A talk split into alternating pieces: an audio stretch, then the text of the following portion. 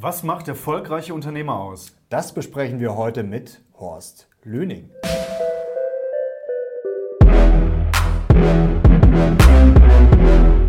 Servus Leute und herzlich willkommen in unserem neuen Video. Wir sind die Mission Money, dein Kanal für mehr Geld, Motivation und Erfolg. Und heute sind wir zu Gast bei einem sehr lieben YouTube-Kollegen hier in Seeshaupt am Starnberger See. Er führt auf YouTube den Unternehmerblog, auch kurz Unterblog genannt, Leute. Ihr kennt ihn wahrscheinlich und er ist erfolgreicher Unternehmer, verkauft Whisky übers Internet und er gilt auch wirklich als einer der Whisky-Experten schlechthin, kann man sagen, in Deutschland. Herzlich willkommen, Horst Lüning. Dankeschön für, das, für die Einladung. Ja, genau. Ich habe mich sehr auf deinen Anruf gefreut oder deine Mail gefreut. Ähm, jo, hat mich auch angenehm überrascht. Ja, also uns hat es sehr angenehm überrascht, dass du auch so schnell zugesagt hast, Horst. Also ähm, wir freuen uns wirklich hier zu sein bei dir. Und ähm, wir haben ja im Vorfeld schon mal so ein bisschen gesprochen und ähm, haben uns dann gedacht, okay, worüber reden wir heute? Und wir wollen mit dir ähm, mehrere Themen streifen, aber besonders auch das Thema Unternehmertum. Mhm. Und da hast du mir im Vorfeld gesagt, dass du dich als Unternehmer hier in Deutschland teilweise auch recht stark gegängelt fühlst. Und da wollte ich dich jetzt mal fragen, ja, wie meinst du das? Also kannst du konkrete Beispiele geben? Ja, das war ein, eines der Themen, die ich hier gerne, ganz gerne rüberbringen möchte.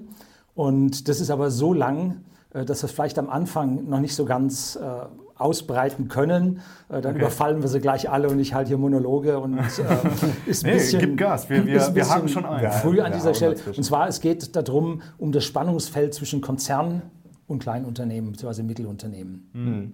Und in diesem Spannungsfeld merken wir, zum Beispiel habe ich die letzte Woche überhaupt keine Zeit gehabt, wir wollten ja eigentlich schon früher drehen, weil die Datenschutzgrundverordnung äh, über alle hergefallen ist. Google hat 500 Mannjahre investiert, Amazon hat ein Team von über 60 Personen am Start, nur um diese Datenschutzgrundverordnung einzuführen. Und ein Kleinunternehmer muss das selber machen mhm. oder er muss einen Sack voll Geld bezahlen für Berater. Und uns geht dann sofort drei, vier, fünf, zehn Prozent der Jahresarbeitszeit verloren für so ein Ding. Und für Amazon ist das nichts. Schon sind wir wieder ganz massiv benachteiligt. Das mhm. ist so ein Ding. Und mhm. äh, da kannst du also tausend Dinge, Großkonzerne zahlen keine Steuern. Mhm. Ja. Wir Kleinunternehmen zahlen Steuern, volles ja. Rohr. Und wenn, man, ja. wenn wir was investieren, unser Whisky-Lager bei whisky.de größer machen, dann zahlen wir das aus voll versteuertem Einkommen. Mhm. Wenn Amazon sein Lager größer macht, die zahlen nichts dafür. Die zahlen das unversteuert. So, also da fehlt es dermaßen weit in unserer Gesellschaft. Und das ist ein Grund, warum ich meinen Unterblog führe, mhm. um den Leuten diese Geheimnisse, so nach dem Motto, das ist ein Konzern, das sind gute Leute, da sind die Gewerkschaften mhm. drin, alles prima, ne, die kümmern sich darum. Gar kein Wort von wahr. Das ist, das ist sehr spannend. Das habe ich auch in einem von deinen Videos gesehen, sozusagen dieser Unterschied oder dieser Weg vom Konzern sozusagen in die Unabhängigkeit. Du hast da mal erzählt, dass du ein Buch geschenkt bekommen hast, ich glaube ein amerikanisches, mhm. sozusagen so Lebensweisheiten, Lebenshilfe, Selbstbestimmung, Freiheit, wie man seine Träume verwirklicht. Ähm, was waren denn da so die Learnings oder was hat dich damals so angefixt? Ja, die Sache war die, wir haben ja alten preußischen Schulunterricht. Frontalunterricht, zack, Lehrplan, alle gleich. Und da gehen einige Dinge ab, zum Beispiel die persönlichen Ziele. Du hast mhm. in der Schule heute ist vielleicht ein bisschen anders, äh, nicht viel, wenn man so in der Familie rumhört. Du hast einen Lehrplan, den du zu erfüllen hast. Zum Schluss kriegst du eine Note, je nachdem, wie du das staatliche Ziel erfüllt hast oder nicht. Und dieses amerikanische Buch war ganz anders. Ich erinnere mich leider nicht mehr an den Namen. Ich würde es mir heute rahmen. Äh, und der sagte drin, äh, definier mal deine Ziele. Hm. Schlicht, ein, definier deine Ziele. Mhm. Und das war in der Schule überhaupt nicht. Die Ziele wurden vorgegeben. Also du meinst, was, was man wirklich will im Leben ja, sozusagen? Ja, und, und zwar, was man will. Und diese Ziele reichten von von heiraten über Fremdsprache lernen, zu Geld verdienen, zu selbstständig sein, also alles an Zielen. Und da zum Beispiel Arnold Schwarzenegger ist so ein Zielemensch, der hat mhm. fünf. Der mhm. hat immer fünf Ziele auf seiner Agenda.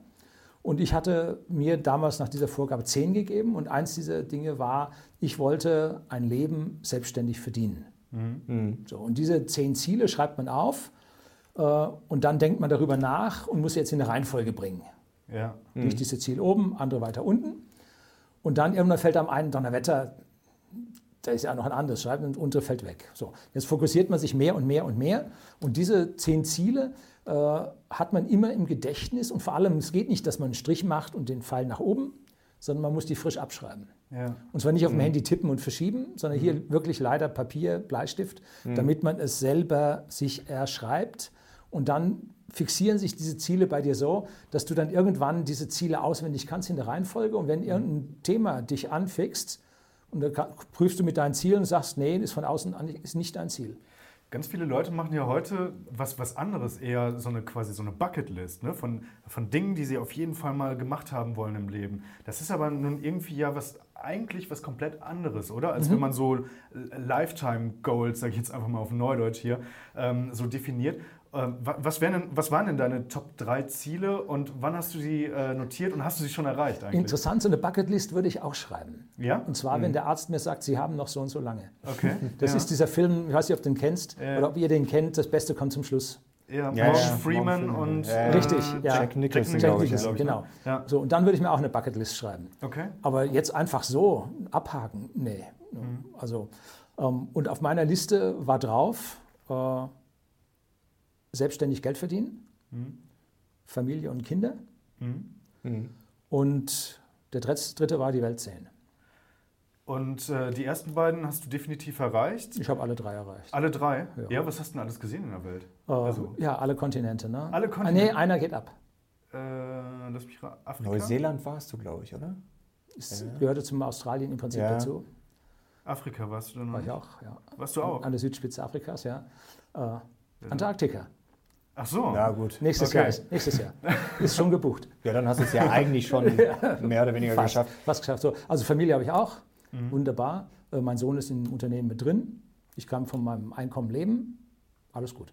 Aber wie stehst du denn zu diesem Thema Leidenschaft? Also mir wird das immer so ein bisschen ähm, ja, fast schon ein bisschen zu hoch gekocht. Also dieses ähm, nach dem Motto, du musst jetzt sofort wissen, was du machen willst, so am besten schon mit 12 oder 14 und ähm, dann gibt es nur dieses eine Ding. Also und, und, man muss total brennen dafür. Also wir machen zum Beispiel diesen Kanal jetzt auch total gerne und du bist jetzt auch sicherlich ein großer Whisky-Fan, aber ich habe manchmal schon den Eindruck, dass manche Leute da wirklich dran auch fast so ein bisschen zerbrechen. So, ich muss jetzt so unbedingt meine Leidenschaft, mein Ding finden, sonst hat mein Leben keinen Sinn. Also ich habe da auch ein interessantes Buch gelesen äh, von Dale Carnegie, ist das glaube ich ähm, der auch meint, okay, ein Job muss, es muss schon Leidenschaft vielleicht drinstecken, aber in erster Linie, es soll einfach mal Spaß machen, es soll einem leicht fallen und man hat ein gutes Umfeld und eigentlich reicht das ja auch. Also ich habe manchmal so das Gefühl, siehst du das auch so, dass sich die Leute da heutzutage schon wirklich so einen, so einen Dauerdruck machen? Also ich muss jetzt sofort... Ja, hier gibt es diesen schönen Spruch, das Hamsterrad sieht von innen aus wie eine Karriereleiter.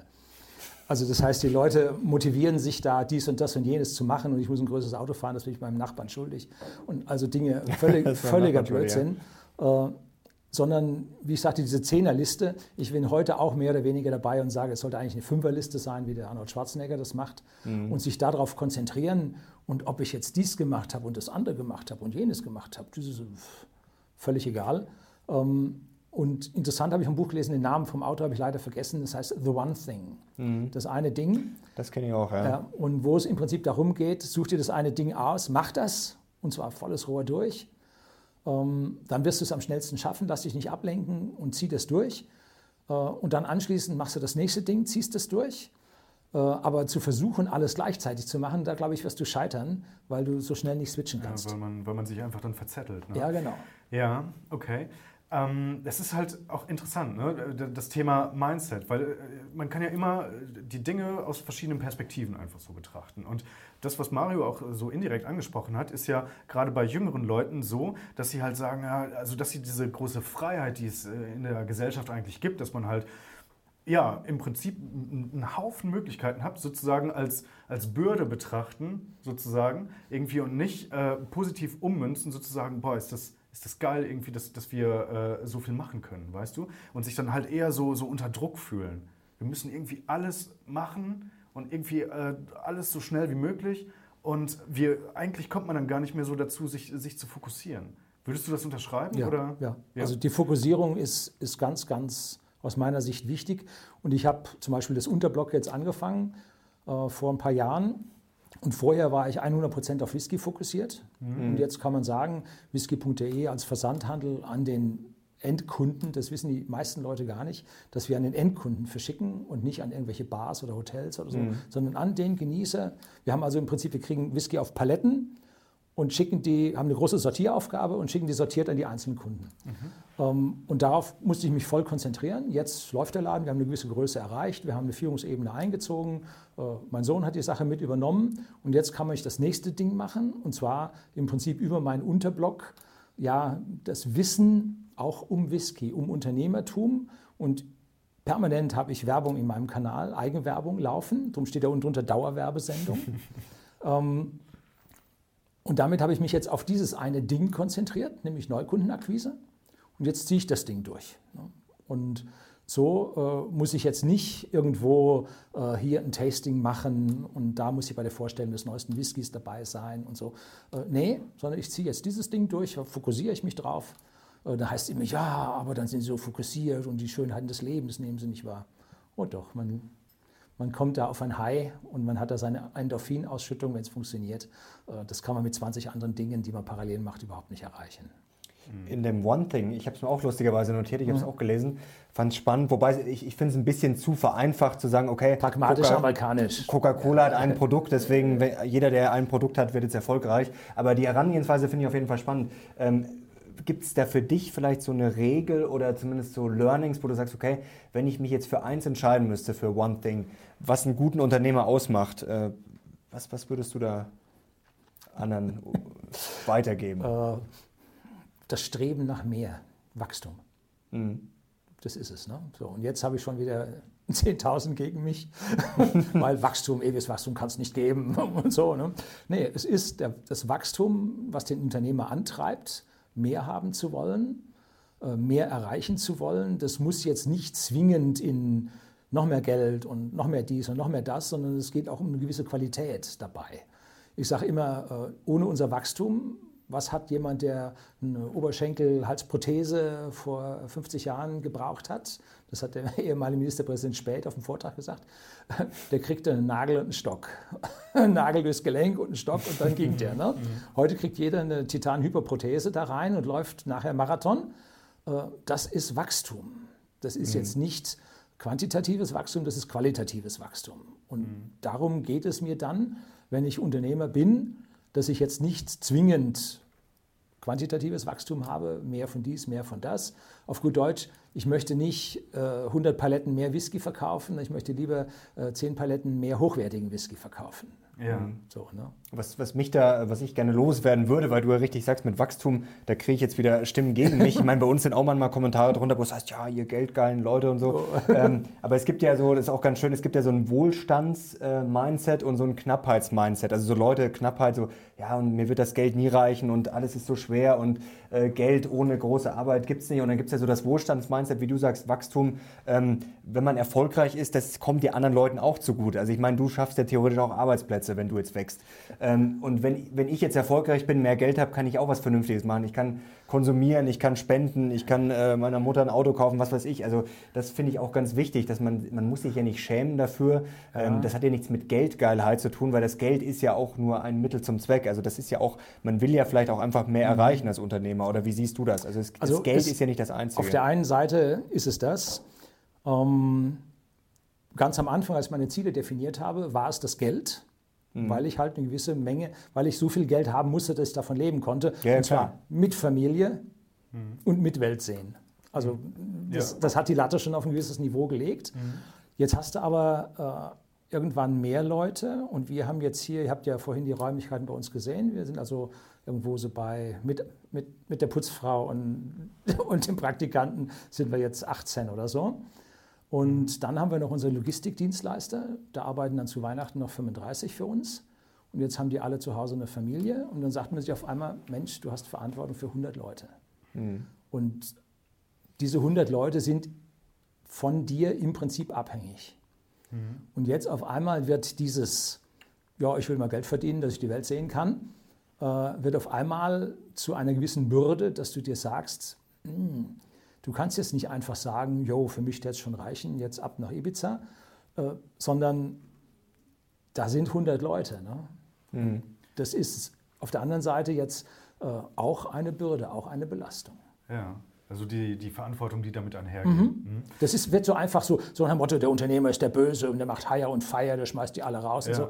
Nee, das sind alles Menschen, mit denen hast du Beziehungen, mhm. Kontakte, da machst du ein Sommerfest. Äh, wir mhm. machen jetzt 25-jähriges Jubiläum bei whisky.de. Meine Frau hat mhm. das Unternehmen 1993 gegründet, ist also nicht mein Verdienst, ich arbeite da nur mit.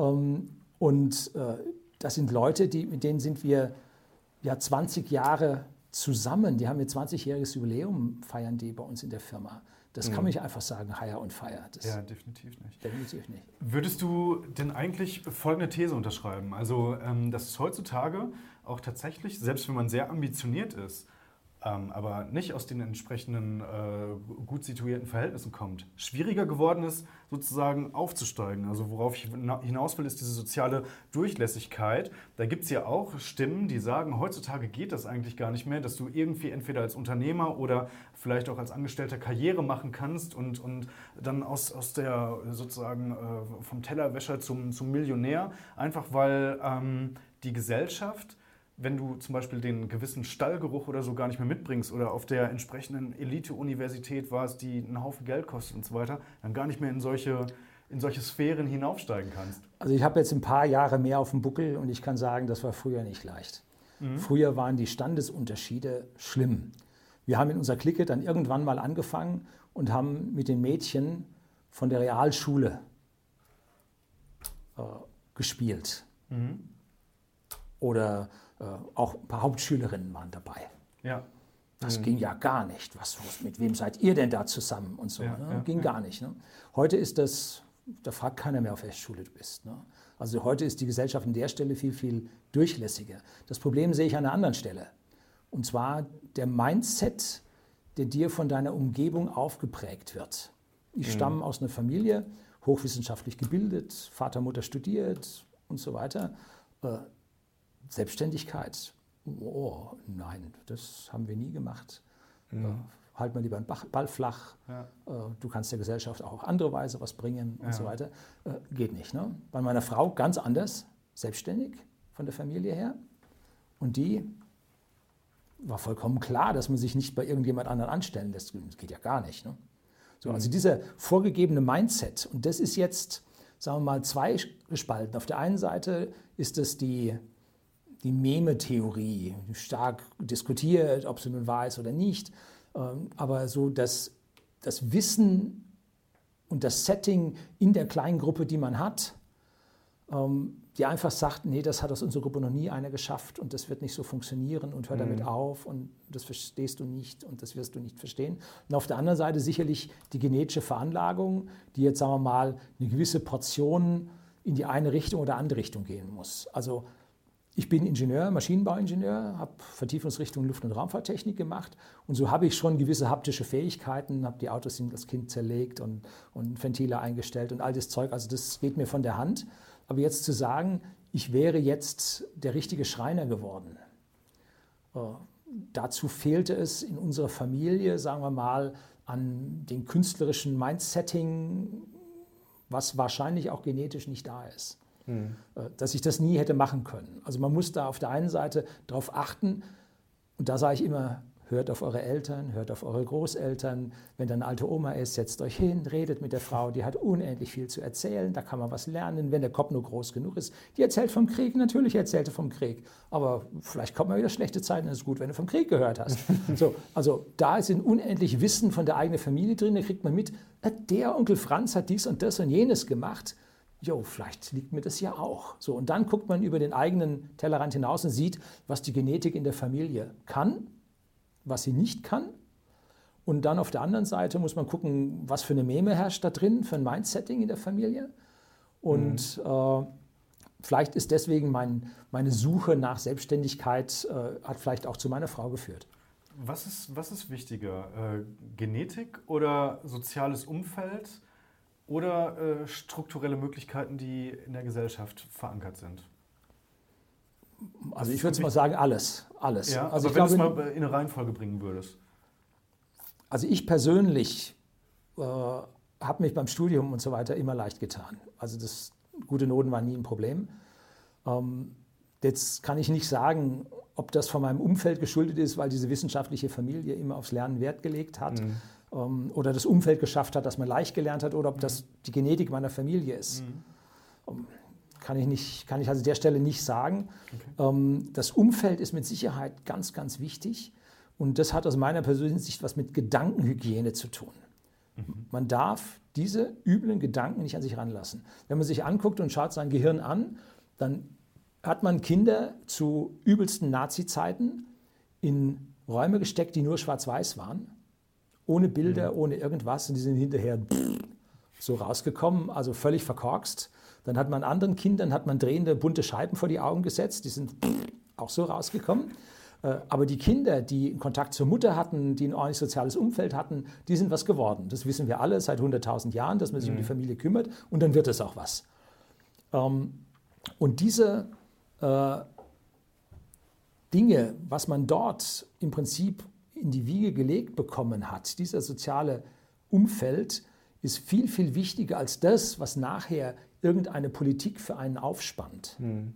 Ein Unternehmer wird immer einen Weg suchen, an dieser blöden Politik vorbeizukommen. So, und wenn er eben ins Nachbarland geht und es im Nachbarland macht, wenn es der eigene Staat nicht will.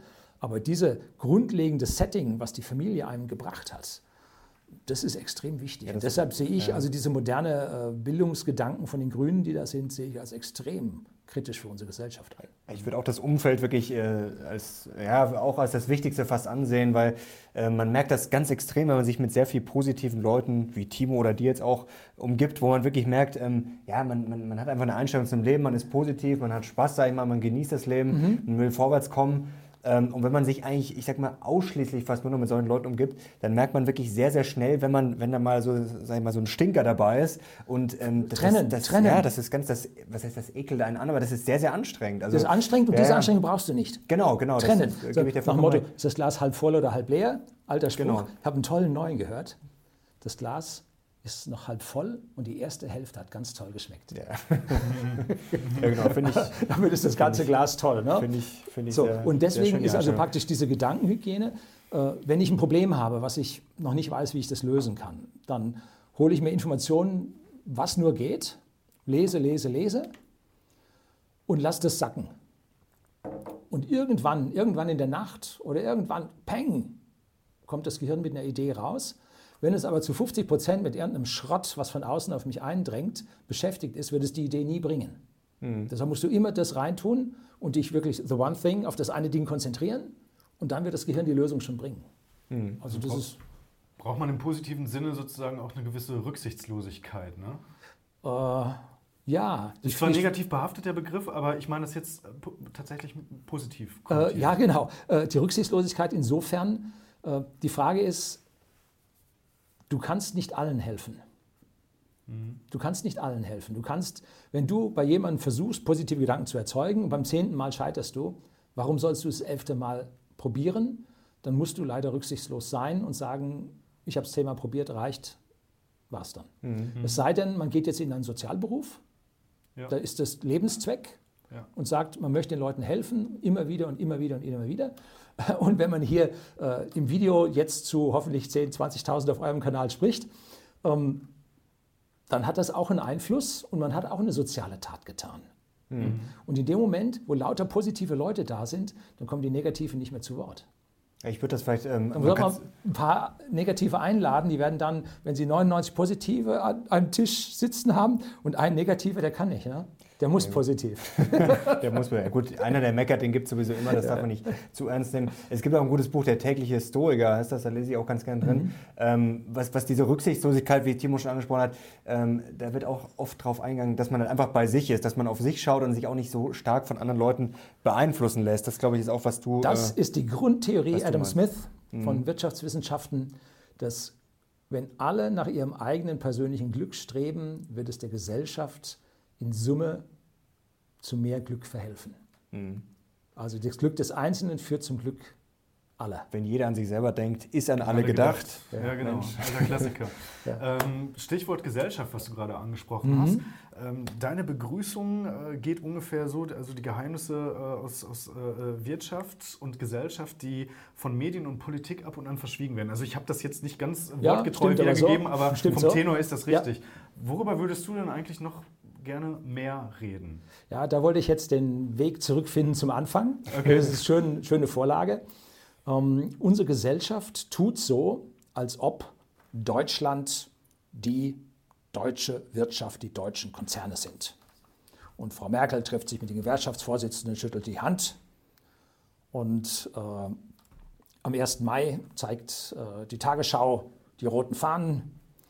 Und zu meiner Jugend waren am 1. Mai die Straßen rot von Fahnen. Da waren Hunderttausende auf der Straße, Friedensmärsche, Ostermärsche, da war die Hölle los. Und heute nichts mehr. Trotzdem, 1000 Menschen treffen sich maximal, weil die Gewerkschafter längst auf Urlaub sind, irgendwo in Italien liegen, weil die nämlich am meisten Geld verdienen. Und man sieht trotzdem noch die roten Fahnen, weil der Kameramann stellt sich genauso hin, dass man die roten Fahnen sieht. Seit 50 Jahren identisches Bild zum 1. Mai. Ist nicht mehr wahr. Hat sich komplett geändert. Unsere Gewerkschaften sind runter äh, offiziell auf, glaube ich, 12 Prozent Mitgliedschaft. Da haben sie die Renten aber mitgezählt. Die Franzosen sind ja ehrlicher, die haben noch 7 bis 8 Prozent Gewerkschaftler und die können ein ganzes Leben lahmlegen. Die CGT macht das gerne. So, und die Gewerkschaften haben also bei uns eigentlich null Bedeutung mehr. Kirchenaustritte ohne Ende, mhm. ne? Kirchenskandale und so weiter.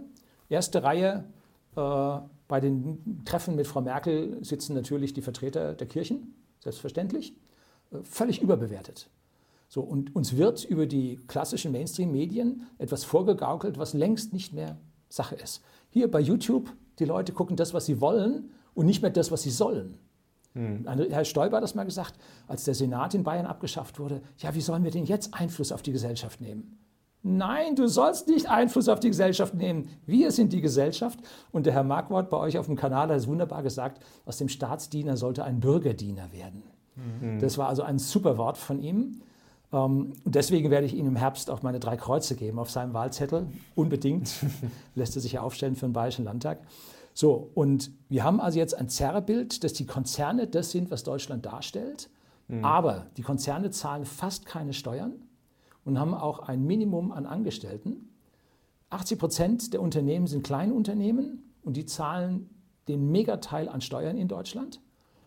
Und jetzt zum Beispiel die Datenschutzgrundverordnung geht hin, gängelt den Kleinen, nimmt ihm die Arbeitskraft weg, hilft den Großen. Äh, jetzt Foren werden gerade reihenweise zugemacht, weil einfach die Datenschutzgrundverordnung den Forenbetrieb so extrem kompliziert und teuer macht, dass sie das nicht mehr können. Was machen die Leute? Ja, sie sagen, wir schließen das Forum und gehen in einen geschützten Raum bei Facebook mal eine Gruppe auf. Mhm. So.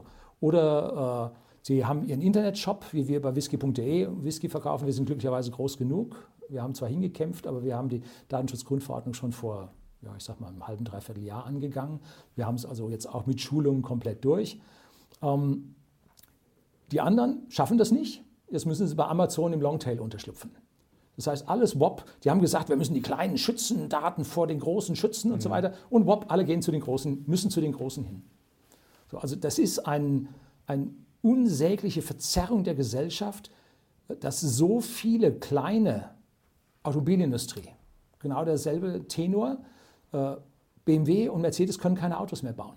Volkswagen auch schon nicht mehr. Das können die nur, weil sie Zulieferer haben. Die werden gepresst und momentan läuft ja äh, Kartellvorwürfe gegen BMW, Mercedes, Volkswagen, mhm. Dass die also die Kleinen über den Tisch gezogen haben. Und nur wenn so eine Prevent Group jetzt mal hingeht und denen mal die rote Karte zeigt und denen mal die Bänder stilllegt, ähm, dann merkten sie auf einmal, wie sehr sie von den Kleinen abhängig sind. Und dabei verdient der Mann bei Volkswagen das zweieinhalbfache von dem Kleinen, äh, der irgendwelche Drehteile herstellt. Äh, so, das ist die Diskrepanz. Und Aber ist das, das für das dich typisch deutsch, dass man sich eigentlich auch mit so Gesetzen und auch moralisch eigentlich immer selber kaputt macht? Ja. Ähm, oder durch die komplizierte Denke im Endeffekt gut gemeint, aber schlecht gemacht und dann eigentlich, wie, wie du sagst, Amazon und Facebook eigentlich hilft? Ja, genau. Und das kannst du an jeder Ecke kannst du das sehen. GEZ. GEZ wurde jetzt umgestellt vom einzelnen Beitrag, wo sie äh, dir für deinen Fernseher so viel abgenommen haben. Es gibt so viele Leute, die haben keinen Fernseher mehr, schauen nur noch mhm. bei uns auf YouTube. Und jetzt hat man gesagt, oh, jetzt brauchen wir eine Haushaltsabgabe. So, jetzt bedient sich der öffentlich-rechtliche Rundfunk bei denen, die keinen Fernsehen mehr schauen, mit einer Haushaltsabgabe. Mhm. So, ganz schlimm wird es bei den Firmen. Wir hier zahlen für jeden Mitarbeiter. Bei uns ist Fernsehen und Radio streng verboten. Wir haben Kundentelefonverkehr, da geht überhaupt nichts.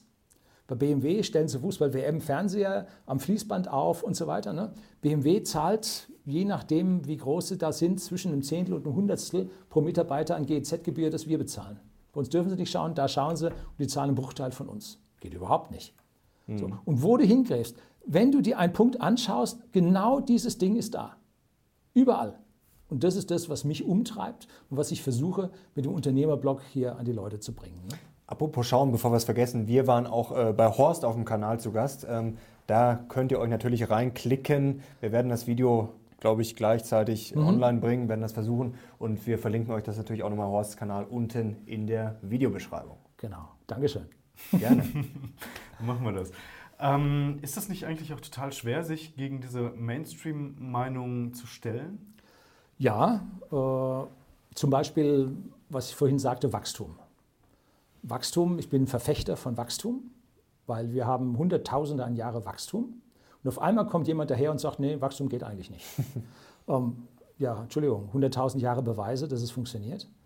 Ähm, das beste äh, Beispiel ist, Aber, ja? Ja, nee, auf der anderen Seite, ähm, Gegenbeispiel. Kennst du dieses, äh, das, das Truthahn-Beispiel oder das Truthahn-Bild? Ne? Der Truthahn, der sammelt ja äh, 364 Tage äh, im Jahr eigentlich Beweise irgendwie, dass, dass es immer alles funktioniert, dass er immer schön ordentlich was zu essen bekommt und dass die Menschen eigentlich gut zu ihm sind. Und am 365. Tag, genau, da wird er dann abgemurkst. Ja, genau. Ja. Mhm. Aber äh, wir reden aber hier nicht über 365 Tage, sondern wir reden über, reden über drei Millionen Tage. Äh, warum soll es morgen sein? Ne? Mhm. Das ist die Frage. Wir müssen natürlich sagen, äh, solche Wachstum, wie man es Ihr seid ja von Mission Money, äh, da geht es also viel um Geld und Finanzwirtschaft. 15 äh, Prozent Wachstum in der Finanzwirtschaft ist natürlich, da bin ich auch dabei, dass das nicht funktioniert, mhm. langfristig. Äh, bestes Beispiel ist dieser Josef Pfennig. Ja. Wenn man den äh, mit 3% verzinst, so, dann kommst du am Ende bei äh, 10 Tonnen, äh, 10 Erden voll Gold raus, ne, in exponentiellen Funktionen. Wenn du es aber mal runterrechnest, ein halbes Prozent geht. Mhm. Ein halbes Prozent gibt ungefähr das wieder, was seit dem Jahr Null bis jetzt der Vatikan aufgesammelt hat. Das sind so 100 Milliarden oder sowas. Äh, das funktioniert. Also Wachstum funktioniert ungehemmtes Wachstum funktioniert nicht. Und wie ich vorhin sagte, also qualitatives Wachstum mhm. halte ich auch für sehr, sehr wichtig. Es gibt ja mittlerweile fast schon so einen Innovationswahn, hat man den Eindruck. Zum Beispiel Apple wird ja immer wieder vorgeworfen, haben wir auch schon mal im Video erzählt, hat man das Gefühl, da kommt nichts Neues. Äh, selbst Alphabet äh, hat sich ja schon öfter mal verzettelt, weil natürlich die auch unter Druck stehen, selbst wenn die jetzt äh, x Milliarden Gewinn machen, dann hat die Börse mehr erwartet. Tesla ist ja auch nicht so einfach. Ich meine, das ist alles toll, aber die müssen auch erstmal Geld verdienen damit. Mhm. Und ähm, es gibt ja sogar Studien dazu, zum Beispiel, dass es eigentlich viel klüger ist, zum Beispiel Apple, Microsoft, sich eher das anzuschauen. Ich meine, die haben sehr viel Cash und dann sozusagen im Zweifel gut zu kopieren. Ist das, ist das vielleicht nicht schlauer? Also ja. setzen wir uns nicht zu viel mhm. unter Druck, dass wir zu schnell wachsen müssen und machen dadurch vielleicht schon wieder was kaputt? Ähm, ich muss sagen, wir sind jetzt ja Kleinunternehmen und als Kleinunternehmer ähm, hast du keine Chance für viele Fehler. Du kannst mhm. Fehler machen, aber viele solltest du nicht machen, sonst bist du weg. Ähm, und deswegen gehen wir nicht an vorderster Front der Technik, sondern wir laufen ein bis zwei Jahre hinterher. Genau, das, das meinte ich. Und ja. diese ein bis zwei Jahre hinterherlaufen ermöglicht uns, an kleinen Unternehmen, äh, die Fehler, die die Großen machen, abzukürzen. Mhm. Also das funktioniert dann an der Stelle ganz schön. Ähm, bloß wenn wir auf Deutschland als Ganzes schauen, dann müssen Startups da sein, die mit Risikokapital arbeiten und die sind nicht da. Die groß beschworene Gründerszene in Berlin, gibt es schöne äh, Statistiken, ist abgestürzt bis zum geht nicht mehr. Äh, erstaunlicherweise zeigen sie die Statistiken, wie also die Neugründungen in Deutschland schön hübsch weitergehen. Ich gebe dazu Bedenken. Äh, ich habe jetzt nicht nur hier bei whisky.de die Solarzellen auf dem Dach, ich habe zu Hause Solarzellen hingemacht und ich musste die als Gewerbe bei der Gemeinde anmelden, weil mhm. ich den Strom bei dem Stromversorger einspeise. Jetzt musste ich eine Gewerbeanmeldung ausführen, die kommt auch in die Statistik rein. Also die 30.000 Solardächer, die im Jahr gemacht werden, schön in diese Statistik. Ne? Ja. Also und deshalb muss ich sagen, die Innovationen bei uns sind nicht so wirklich da. Und das sehe ich als Gefahr, dass wir Ausführende der Innovationen von Ausländern werden. Mhm. Ja, da, das, das, sieht man ja heute schon, dass halt die Chinesen gerade den, den deutschen Mittelstand sehr stark ins Visier genommen haben, äh, siehe KUKA und diverse genau, andere ja. Unternehmen. Ähm, wo Mario Apple jetzt angesprochen hat, äh, oder das Apple-Video, was wir gemacht haben, äh, da habe ich die These aufgestellt, Apple und Deutschland sind eigentlich eins zu eins momentan vergleichbar. Apple verdient gigantisch gutes Geld, äh, tolle Wachstumsraten und so weiter und alles sieht eigentlich total rosig aus und eigentlich äh, ist es momentan ja auch in der äh, Bundesrepublik mhm. Deutschland so, dass es den meisten hier zumindest sehr, sehr gut geht, dass wir ein tolles Wirtschaftswachstum haben und ein annehmbares Wohlstandsniveau. Aber wo, es, wo die Reise jetzt in zehn Jahren ist, das ist halt total schwammig mhm. und man könnte sogar sagen, dass halt diese Abhängigkeit von Apple beim iPhone hier im Prinzip also auch bei Deutschland gegeben ist, bei der Autoindustrie und dass das ja, im, im Prinzip negativ ist, weil man weiß ja nicht, brauchen die Leute in zehn Jahren tatsächlich noch ein iPhone ähm, oder, oder gibt es da nicht irgendwie ganz andere Möglichkeiten, mhm. auf einmal dann miteinander zu kommunizieren und ja, du weißt, wie es ist. Du fährst ja selber einen Tesla, also mhm. insofern bist du schon fleißig dabei, Deutschland zu disrupten, yep. äh, auf Neudeutsch. Und ähm, siehst du das eigentlich äh, ähnlich? Um, ähm, ich sehe auf der einen Seite, ich, ich bin ja als Unternehmer, sage ich immer, einem vietnamesischen Straßenhändler näher als einem deutschen Gewerkschaftler. Okay. So, also das, der ist dort direkt im Wettbewerb gegen alle und muss sich da durchsetzen, Geld verdienen, Familie durchbringen und so weiter. Und der Gewerkschaftler sagt seinem SPD-Abgeordneten, du musst jetzt so stimmen. Mhm. So. Mhm. Ähm, und deshalb bin ich jetzt nicht der, der sagt, äh, die deutsche Industrie und wir Deutschen und so weiter. Also das ist mir völlig, völlig fremd. Ich habe also hier äh, eher den globalen Ansatz mental. Äh, ich bin unter dem Grundgesetz geboren. Ich fühle mich da auch zu Hause. Ich habe auch mal ein Video gedreht, soll man auswandern? habe ich gesagt, nein.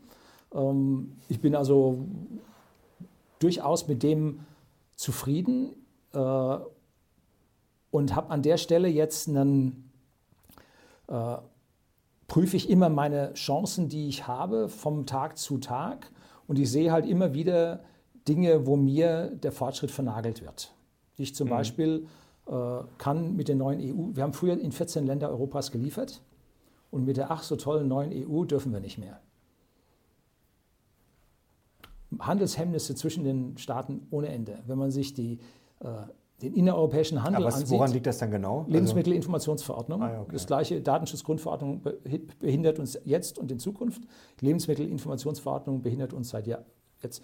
Typisches Beispiel, Joghurt in, in Polen. In Polen unterhalten, hat gesagt, ja, deutscher Joghurt, tolle Sache. Ne? Jetzt Lebensmittelinformationsverordnung, schreibt vor, muss hinten alles polnisch draufstehen. Hm. Sagt der Pole, ich will den deutschen Joghurt, der weiß, der ist gut. Ich will keinen polnischen Joghurt. So, und jetzt äh, überlegt sich äh, der Tscheche und sagt, jetzt muss ich nach Polen liefern und muss jetzt auf meinen tschechischen Joghurt hinten auf Polnisch draufschreiben. Jetzt muss ich auf Slowenisch draufschreiben, auf Kroatisch draufschreiben, auf Belgisch draufschreiben und, und, und. Dann sagt er, nee, also ich liefere nur nach Deutschland, da muss ich nur ein Etikett machen und dann liefere ich nach Deutschland. Das heißt, der innereuropäische Handel bricht gerade völlig zusammen mit dieser Lebensmittelinformationsverordnung äh, auf diesen Gebieten. Und äh, wir kommen an dieser Stelle, haben wir uns komplett selber abgehakt. Als nächstes kommt die E-Privacy-Verordnung, die macht dann jegliche soziale Kommunikation auf privater Ebene von uns kaputt. Danach kommt dann das, äh, die EU-Urheberrechtsverordnung. Die macht uns dann das Leben richtig schwer, weil wir nicht mehr remixen dürfen und keine Zitate mehr verwenden dürfen mhm. und so weiter. Also das kommt Stück für Stück, werden wir abgewürgt. Äh, die Zahlen zeigen es eindeutig und niemand will es wahrhaben, steckt den Kopf in den Sand. Ähm, und das ist, das ist schwierig. Wir Deutschen sind auch, wenn wir es ja gucken, das hat einer auf eurem Kanal so toll erzählt gehabt, wir Deutschen sind die Ärmsten in Europa. Wir haben den geringsten Wohnungseigentumsbesitz mhm. mit 43 Prozent oder 44 Prozent. Ähm, und die Griechen haben den höchsten. Das heißt, die Italien Griechen, ist, glaube ich, auch weit vorne. Italien ja. weit vorne, Frankreich immer noch vor uns. Äh, Deswegen gibt es auch in Griechenland keine, keine Feuer in den Straßen. Es müssen Straßenschlachten geben. Wenn die Medien recht hätten, die hocken zu Hause, machen ein bisschen, äh, also die wohnen noch im Eigen Wohneigentum bei den Eltern, äh, die haben hin und wieder eine Schwarzarbeit und damit kommen die prima zurecht. Ähm, bei uns wenn jemand sitzt und der Mieter rückt dem Vermieter rückt ihm auf die Pelle und der muss die Miete bezahlen und so weiter, dann geht er in den Billigjob, dann muss der rausziehen, dann wird er gedrängelt und, und so weiter, geht es schlimm. Ne? Deshalb ist der Knall in Deutschland, wenn er käme, wäre deutlich höher als in Griechenland. Deutlich mhm. schlimmer. Ne? Mhm. So, und, und wir lassen uns da ausnehmen, auspressen, aber jetzt sind wir vom Thema abgekommen. Wenn wir schon beim Thema, was anderes gefragt, beim ne? Thema Geld vielleicht noch zum, ja. zum Ende jetzt eher hin. Ähm, genau. Wie, wir haben vorher schon über Amazon gesprochen. Wir haben tatsächlich alle drei Amazon-Aktien, auch wenn wir das Unternehmen vielleicht durchaus kritisch sehen müssen. Ähm, wie legst du denn dein Geld jetzt privat an? Ich habe verschiedene, also erstmal muss ich sagen, ich habe ein dickes, fettes Depot. So, das also ist, das, das klingt schon mal gut. Ich bin nicht mehr sagen wir, nicht mehr so ganz der Jüngste und ich habe keine Ansprüche gegen die gesetzliche Rentenversicherung, weil ich so lange selbstständig bin. Und äh, da muss man sich darum kümmern. Und die höchsten Zuwachsraten haben schon immer die Aktien gegeben.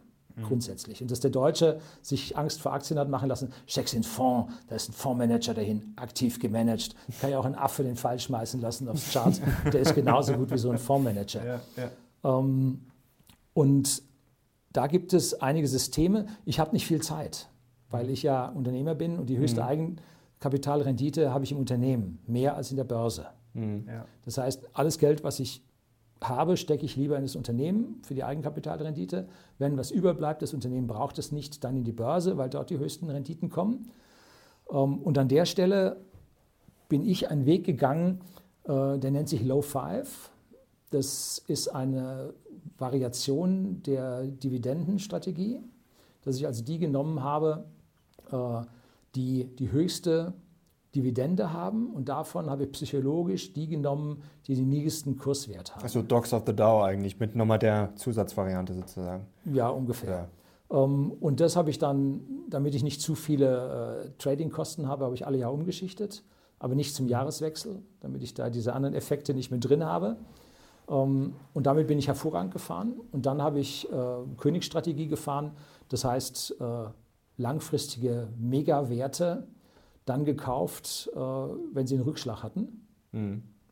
Die sind auch super gelaufen. Zum Beispiel, weißt du da noch so ein. Äh, Siemens hatte ich früher okay. mal und so lief dann ganz gut. General Electric lief auch toll. Mhm. Ähm, und dann habe ich, äh, ich habe mich von kleinen Werten weitgehend ferngehalten. Den einen oder anderen habe ich. Und ich sage mal so, vier aus fünf machen dann immer einen Abgang und einer kommt raus und äh, manchmal schlägt er die vier, das positiv rauskommt, manchmal aber auch nicht. Mhm. Ähm, und ansonsten habe ich mich in den letzten Jahren mehr an die Fang-Aktien gehalten, mhm. also die großen amerikanischen Tech-Werte. Womit du nicht so viel falsch gemacht hast. Mehr Geld konntest du nicht verdienen. Ne? Ja.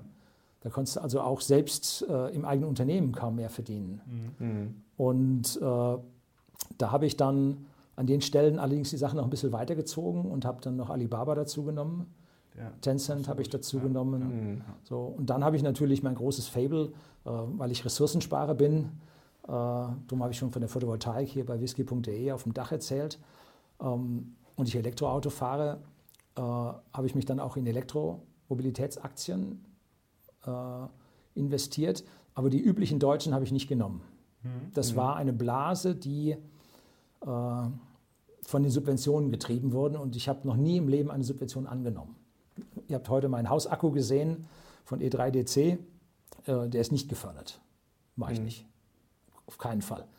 Die Stunden, die ich dort mit Banken und Kredit und so weiter, ich kann nicht einfach sagen, ich will die Förderung, sondern ich muss einen Kredit aufnehmen, um die Förderung zu bekommen bei der KfW, der Staatskreditsbank. Mhm. Ne? Dann sagte der, ja, was, und Sie wollen nur die Förderungssumme, sagt die Bank dann, da verdienen wir aber nichts und, und so. Und ich gesagt, ja, hör auf, dann machen wir das ohne das. Ne? Äh, und da habe ich mich äh, an äh, BYD gehalten, relativ früh, weil ich den Chinesen wahnsinnig viel zutraue. Die haben dann mächtig was gebracht und dann aber fingen die an, momentan geht es seitwärts, ganz schön volatil. Ja. Ähm, und ich habe mich an Tesla gehalten. Ich fahre jetzt den dritten Tesla, den dritte Model S und ich fahre sie für die Hälfte. Ich mhm. habe also dann zusätzlich, man hat, soll ja nicht sagen, wann kauft man, wann verkauft man, aber ich sagte mir, jetzt wäre mal wieder ein neuer Tesla fällig. Dann habe ich mir den gekauft, habe die Aktien verkauft dazu. Und just danach kam die Model X-Einführung, wo sich verzögert hat und die Probleme mit den Türen, da rauschte der Kurs in den Keller, mhm. habe ich nachgekauft. Warp ging das Ding wieder hoch. Und jetzt meine habe ich vor anderthalb, nee, nee, äh, vor, vor, sieben Monaten oder so gekauft. Mhm. Da waren sie auch noch weiter, äh, weiter oben, als mhm. sie jetzt momentan sind. Ja. Und jetzt bin ich dann, als wir wieder runter waren, bin ich wieder rein. Also Tesla habe ich Glück gehabt, muss man sagen. Gibt es okay. eine Aktie, die du nie verkaufen würdest? Oder welche Aktie würdest du als letztes verkaufen? So vielleicht besser gefragt. Äh, alle Aktien müssen sich permanent bei mir beweisen. Es gibt keine Aktie, die, und zwar ist das Schumpeter die schöpferische Zerstörung. Wenn mhm. also einer es nicht packt, ich würde ihm nicht die Stange halten. Äh, tut mir leid. machst, du dann, machst du dann regelmäßig einmal im Jahr oder einmal alle zwei Jahre so einen großen Check oder ist das ein laufender Prozess? Äh, es ist ein, sagen wir mal, dreiviertel bis anderthalbjährlicher Check. Jetzt, als die Aktien alle liefen, da habe ich nur alle anderthalb Jahre nachgeguckt. Ne? Mhm. Ja, ja, ähm, jetzt muss man öfter gucken. Und jetzt äh, Florian Homm, den ihr ja auf eurem Kanal auch mhm. habt, dessen Buch ich sehr schätze, äh, der hat auch über Stop-Losses gesprochen. Mhm. Und äh, Stop-Losses werden sehr stark diskutiert und verpönt von Leuten.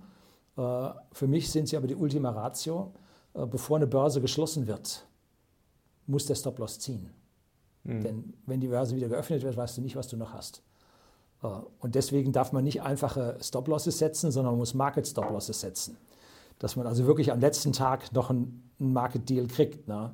Was hast du davon, wenn er den Stop-Loss gesetzt hat, er findet keinen Gegenpart und er wird nicht ausgeführt. Ja. Ja. Kannst du vergessen. Also ich habe Stop-Losses, die je nach Wert, je nach Volatilität vom Wert und der geschichtlichen Entwicklung irgendwo bei minus 10 bis minus 20 Prozent liegen.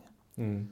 Um, ähm, das ist ja so ungefähr die Range, wo man immer so 10 Prozent plus, die man sich so als Und da vornimmt. muss ich sagen, sind alle per Stop-Loss drauf. Wenn es abrauscht, sind alle, alle im okay. Geld. Alles klar. Okay. Also du bist dann auch ein Verfechter dessen, ja, zu sagen, man baut auch mal eine Cash-Position auf, wenn es unbedingt sein muss und die Marktgegebenheiten das erfordern. Ich bin bei einem äh, Trader, der mir Negativzinsen berechnet, aber trotzdem, diese Negativzinsen sind so wenig im Vergleich zu dem, was man gewinnt oder verliert. Mhm. Das ist also lieber ins Cash gehen, als äh, 10% bei den Aktien verlieren. Ne? Ja. Mhm. Was mich jetzt abschließend noch interessieren mhm. würde, wenn du auf eine einsame Insel jetzt müsstest und dürftest nur einen Whisky mitnehmen, äh, das gibt es immer eine Antwort dafür und so nach dem besten Whisky gibt es nicht, weil es ist alles eine Reise und der Weg ist das Ziel. Und es gibt immer wieder neue Whisky zu entdecken. Aber ihr habt mir die Frage vorher geschickt und da bin ich in mich gegangen und habe mir gedacht, was ist es denn, was ist es denn wirklich? Ne? Mhm. Und es ist ein Whisky, ich habe ihn sogar mitgebracht, den bekommt er nämlich jetzt von mir. Okay. Das ist ein Macallan. Der hat also massive Vorteile, dieser Whisky. Der ist nämlich auch noch äh, sozial. Der ist sozial, der Whisky. Ja, und zwar, Oder wird man dann erst sozial, ja, wenn man den getrunken hat? Nein. Aber erst zwar, nach einer Flasche. Und zwar, dieser Whisky äh, gehört einer gemeinnützigen Stiftung, mhm. die okay. äh, Bildungsstipendien in Großbritannien vergibt. Und äh, damit genießt man hier für einen guten Zweck. Mhm, das, das, ist es. Äh, es ist ein Whisky, der in spanischen Sherryfässern reifte, mhm. Äh, damit äh, fruchtiger, milder, interessanter wird. Und es ist jetzt nicht so eine, der besonders scharf und wild ist, den man sich, sagen wir mal, nach einer halben Flasche irgendwann sagt, das war jetzt aber nichts mehr. Das ist so, wie man so ein, so ein, tolles, stylisches Auto hat und nach einem Jahr sagt man, also eigentlich schaut er affig aus. Ne? Sondern das ist ein Klassiker, den man immer wieder anschaut. Ja. Den gibt es seit 1824 äh, und das ist wirklich, der ist vom ersten bis zum letzten Tropfen ist der zu genießen. Und das wäre äh, jetzt der Double Cask ist ein neuer. Es gibt ihn auch als zwölf Jahre Sherry Cask, äh, der sehr, sehr vergleichbar schmeckt. Mhm. Ähm, das sind die beiden. Und ich hatte jetzt den zufällig hier zu Hause, weil wir haben uns gestern erst, und wir versenden ja über einen Dienstleister, äh, den habe ich im Haus gehabt, darum steht die Flasche hier stellvertretend da. Sehr schön. Also er schmeckt klassisch, sieht sehr elegant aus und hat sogar noch eine soziale Komponente. Leute, mehr geht nicht. Horst, vielen, vielen Dank. Nicht Herzlichen nur für den äh, Whisky, sondern auch für den ganzen Input, den du uns heute hat hier mich gefreut. hast. Hat sehr Total. viel Spaß gemacht. Und mhm. ähm, liebe Leute, bitte klickt auch das andere Video, was auf Horsts Kanal hochgeladen wurde, mit uns und äh, liked das gefälligst auch bitte und kommentiert es wohlwollend wie immer. Spaß beiseite. Ähm, wir sind jetzt raus. Macht's gut, bis zum nächsten Mal. Wir sehen uns. Ciao. Ciao.